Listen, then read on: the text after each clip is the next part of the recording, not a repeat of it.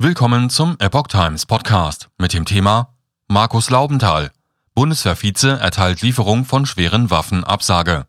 Ein Artikel von Epoch Times vom 20. April 2022. In der Debatte um die Militärunterstützung für die Ukraine hat der stellvertretende Generalinspekteur der Bundeswehr, Markus Laubenthal, einer Lieferung von schweren Waffen von seitens der Bundeswehr eine Absage erteilt.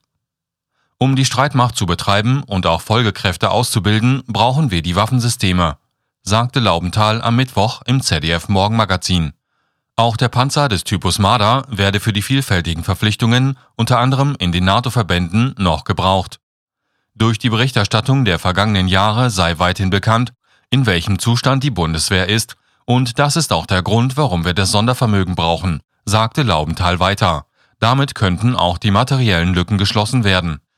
Die von der Ukraine geforderten Marderpanzer, die von der Bundeswehr zur Ausbildung genutzt werden, könnten nicht einfach übergeben werden, sagte Laubenthal.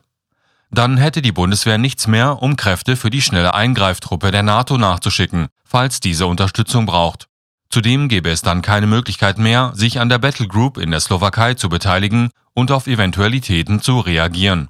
Das würde die Verteidigungsfähigkeit doch erheblich schwächen, so Laubenthal. Außerdem sei der Marder ein Kampfsystem, das in seiner Gesamtheit bedient werden müsse. Zwar ließe sich die Ausbildung verkürzen, aber dennoch ist es immer noch eine Frage von Wochen, sagte Laubenthal. Zudem müsse das Gerät hergerichtet werden.